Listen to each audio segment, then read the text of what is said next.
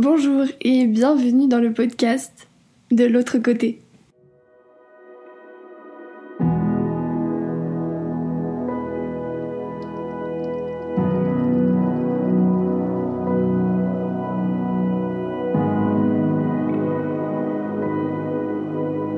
C'est Camille et j'espère que vous allez bien. Pour ces premiers épisodes, je vous ai concocté une série un petit peu spéciale puisqu'on ne va pas entendre qu'un seul témoignage comme c'est prévu dans la suite des épisodes, mais on va pouvoir écouter plusieurs personnes. Lorsque je suis allée à la rencontre de toutes ces personnes, je leur ai posé à peu près le même type de questions. Ce qui est super intéressant, c'est que comme ça, on va pouvoir avoir plusieurs points de vue et réponses différentes pour une même question. Pour ce tout premier épisode, c'est un petit peu particulier puisque j'ai commencé par aller interroger des enfants et des adolescents. J'ai donc dû m'adapter à l'enfant que j'avais en face de moi. J'ai dû adapter les mots que j'utilisais, changer le sens de la phrase pour qu'il comprenne que ça lui parle et qu'il puisse me répondre avec ses propres mots. Les durées des témoignages sont très variables puisque j'ai vraiment pas forcé la main. Si l'enfant n'avait pas de réponse, s'il ne savait pas quoi me répondre ou s'il n'avait pas envie, je vraiment pas forcé et je l'ai laissé juste s'exprimer au moment où il en ressentait le besoin et qu'il avait une réponse à me donner. C'était vraiment super intéressant d'écouter tous ces jeunes s'exprimer et vous allez le voir avec moi, la conception de la mort évolue beaucoup au cours du développement de l'enfant. Pour commencer, on sait que l'environnement immédiat de l'enfant joue un rôle majeur dans la perception de la mort et de la question du deuil, puisque quand on s'adresse à un enfant par rapport à ça, on lui raconte souvent que la mort, c'est le ciel, les nuages, on lui parle de manière imagée, on lui dit les choses pour le consoler et le laisser dans l'illusion d'une présence invisible. On peut aussi lui raconter la réalité des choses, mais en fonction de l'âge, l'interprétation est très différente. La maturité de l'enfant rentre également en compte, puisque la représentation de la mort évolue en fonction de la maturité affective et cognitive qu'aura l'enfant pour arriver à comprendre par exemple que la mort est irréversible, donc qu'on ne peut pas revenir en arrière, et qu'elle est universelle, donc que la mort est définitive et qu'elle touche vraiment tout le monde, même soi-même. Il faut beaucoup de temps et vraiment une bonne maturité. À 6 ans par exemple, euh, c'est la notion d'insensibilité qui commence à être acquise, mais la notion d'universalité et d'irréversibilité ne sont toujours pas acquises. C'est vraiment à 8 ans que la notion d'irréversibilité est acquise et que le devenir du mort est bien perçu.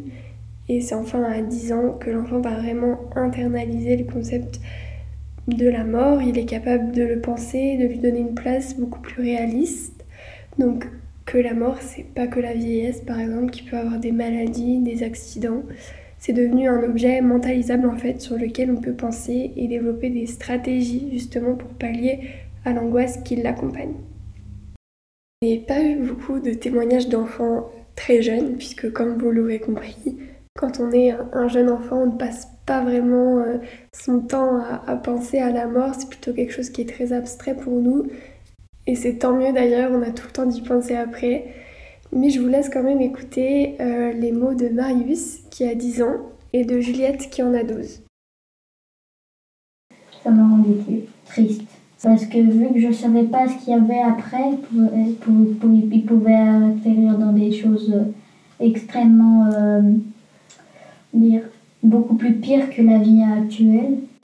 Je me dis qu'il vaut mieux profiter d'avant, parce qu'après on ne sait pas ce qui se passe, il peut y avoir une chose meilleure ou une chose beaucoup plus pire. Au lieu de me morfondre, je préfère profiter. Je ressens de la tristesse comme émotion il y, a les parents de mes amis qui meurent, par exemple. T'es pas, euh, pas cool, mes, ses parents ils sont morts, je les connaissais pas, euh, bien fait pour eux, euh, mais je suis triste pour ma copine. Non, t'es toujours triste au fond. Même si c'est pour ta pire ennemie, t'es pas ouais, t'es plutôt bof quoi. En général, pour moi, la mort, on devrait pas mourir à cause des vieilles voitures là. Euh, on devrait plutôt mourir euh, âgé parce que c'est comme ça, c'est... Pour ce qui est des adolescents, c'est également un peu compliqué puisque c'est une période où on réfléchit beaucoup et sur plein de sujets différents. C'est d'ailleurs tout tout à fait normal d'y penser et de se questionner là-dessus pendant cette période si particulière.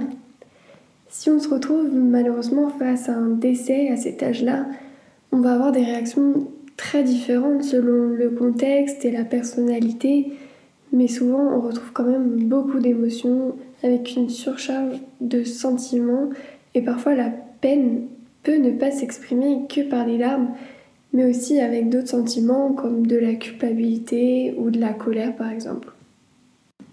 Je vous laisse maintenant écouter deux adolescentes, Elodie et Valentine, qui ont 14 et 15 ans.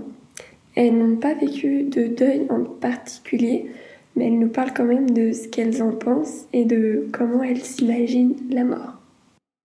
Pour moi, c'est quelque chose euh, d'irréversible et euh, c'est euh, vraiment une fin. Et je crois pas qu'il y ait quelque chose après la mort. Et du coup, bah, des fois, j'appréhende un peu et tout.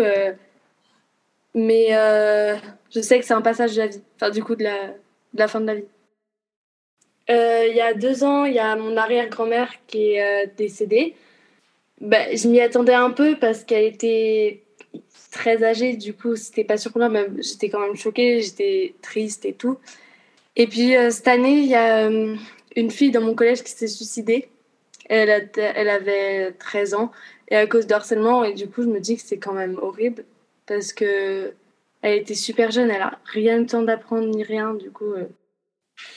Ben, euh, je suis arrivée au collège et puis j'ai vu qu'il y avait plein de gens qui pleuraient, mais vraiment. Et puis c'était pas genre des petites larmes, c'était vraiment les gens. C'était vraiment pas bien. Du coup, je me suis dit qu'il y avait un truc bizarre. Du coup, euh, comme c'était des amis à ma cousine, je suis allée chercher ma cousine et elle n'en savait pas plus que moi. Et puis après, en sport, j'ai compris qu'en fait, on a parlé avec une autre fille qui la connaissait et qui pleurait aussi et elle nous a expliqué qu'elle s'était suicidée, euh, mais que c'était un peu pas clair parce que personne n'en savait trop. Personne n'était bien, quoi. Alors, euh, j'étais vraiment pas bien toute la journée. Et puis après, à la récré, je suis allée voir ma cousine. Et puis on a parlé et tout. Elle était en pleurs. C'était vraiment. C'était hyper euh, bizarre parce que je m'y attendais pas du tout. Et puis en plus, bah on n'était pas bien, quoi. Et puis, euh, je la connaissais pas, la personne, je la je voyais pas comment elle était, mais, mais ça m'a vraiment fait un choc euh, bien, bien important. En fait, maintenant, du coup, j'essaie d'identifier un peu ce qui pourrait ressembler à une forme d'harcèlement chez, euh, chez des autres élèves, ou enfin, de mes camarades au collège et tout. Et puis, j'essaie de faire attention à ce que je dis et de pas dire des trucs blessants parce que je sais que des fois, les jeunes le prennent super mal. Alors non, je suis pas croyante et puis euh, j'ai pas de rituel. Après, des fois, euh, c'est peut-être une forme de croyance, mais euh, des fois je parle un peu à l'univers. Enfin, genre, je fais des incantations pour me sentir bien. Par exemple, quand j'ai peur à la maison, je me dis que tout va bien et tout. Je suis pas triste, c'est surtout que j'appréhende énormément. Et en fait, bah parce qu'en fait, je sais, du coup, comme je disais tout à l'heure, je sais que c'est irréversible et que comme je crois pas à quelque chose après la mort, je me dis qu'en fait, après, tout sera fini et que si j'ai pas profité un max de ma vie, bah, je pourrais pas revenir en arrière. Du coup, déjà, j'ai peur de. Genre, j'appréhende de mourir prématurément, genre. Euh, pas vite, quoi. Et. Euh, et puis, euh, j'ai aussi peur de genre mourir euh, bêtement parce que je pourrais très bien me faire écraser par une voiture ou un truc comme ça. Et j'ai vraiment pas envie de mourir comme ça. Je me suis déjà dit, par exemple, je prends l'exemple qu'on a d'une pièce qu'on a étudiée en français, c'est Antigone, et j'aimerais genre, c'est un peu dans le l'irréel là, mais genre j'aimerais bien ma mort, je la vois, euh, je me bats pour quelque chose qui euh, qui est vraiment une cause que je défends quoi, et bah quitte à mourir quoi. Euh, ça veut dire qu'une personne, euh, ses fonctions vitales sont arrêtées et que euh, elle ne peut plus rien faire, elle n'est plus consciente. Bah, je pense que quand c'est une personne qu'on connaît, qui est dans notre quotidien, qu'on voit beaucoup, etc., ça peut être compliqué parce que bah, c'est une personne à qui tu parles souvent et qui est là tout le temps, donc je pense que c'est compliqué. Il y a un manque de, de la personne qui part. Et puis, euh, Et puis je pense qu'on est triste. Quand j'étais petite, j'ai fait du catéchisme et du coup je croyais en Dieu. Et je pensais que Dieu c'était celui qui décidait de si on devait vivre ou pas. Et quand quelque chose euh, se passait, par exemple qu'il y avait un accident de voiture ou quelque chose comme ça, je me disais que c'était euh, Dieu. Et maintenant, je suis beaucoup moins attachée à la religion. Euh, ouais, non, plus. Ouais, non, plus du tout, je pense. Enfin, je sais pas. Je sais pas. Mais euh, beaucoup moins que quand j'étais petite. Et je pensais que Dieu décidait si on allait au paradis ou en enfer selon ce qu'on faisait.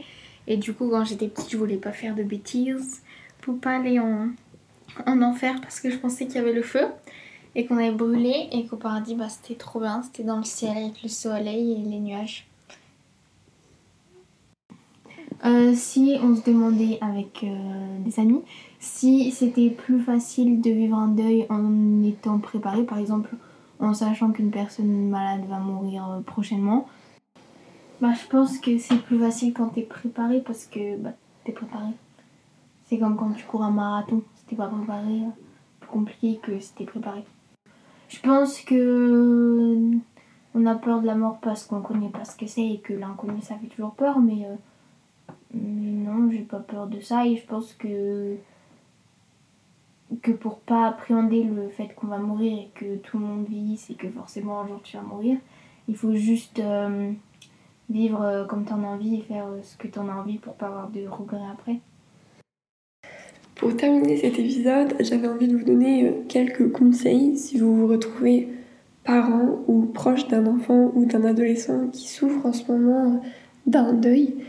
Voilà, ils sont pas du tout exhaustifs et évidemment, si vous sentez que votre enfant a besoin d'un autre soutien euh, plus poussé, vous pouvez demander des conseils à votre médecin traitant, à votre psychologue ou n'importe quel personnel de santé en général avec lequel vous vous sentez à l'aise pour qu'il vous aide et qu'il puisse vous conseiller au mieux pendant cette période. Tout d'abord, vous pouvez expliquer euh, la situation telle qu'elle est, les circonstances de la mort à votre enfant. Faut aussi respecter sa façon qu'il a de vivre son deuil, s'il a besoin d'être plutôt seul ou accompagné avec des amis. Offrez-lui votre écoute. Il faut lui dire que s'il a envie de parler, eh vous êtes là, qu'il n'hésite pas. Mais il ne faut pas insister s'il ne veut pas parler. L'important, c'est qu'il sache déjà qui peut compter sur vous. Vous pouvez aussi lui dire comment vous vous sentez. Voilà, il n'y a pas du tout de honte euh, à pleurer euh, ou à avoir peur ou à être en colère. Il faut vraiment lui dire que tous les sentiments qu'il peut ressentir, eh bien, ça peut aussi arriver aux autres, que les autres ont, ont aussi ces sentiments-là face à ce genre de situation. Évidemment, on peut aussi l'encourager à maintenir ses activités, à garder le contact avec ses amis, à continuer ses loisirs. Et si vous ressentez le besoin, vous pouvez également informer l'école, le collège ou le lycée de la situation. En tout cas, voilà, je vous souhaite vraiment bon courage si vous vous retrouvez dans cette situation. Et n'hésitez pas à en parler autour de vous. Si vous avez le moindre doute, ne restez pas seul. C'est très important. Voilà, cet épisode va se terminer sur ces mots. J'espère qu'il vous aura plu et on continue évidemment dans cette lancée avec les prochains épisodes que je vous laisse aller écouter avec grand plaisir. Si vous avez des questions ou des remarques, je serais ravie d'échanger avec vous sur le Instagram du podcast ou par mail que je vous ai laissé dans la description. À très bientôt dans le prochain épisode.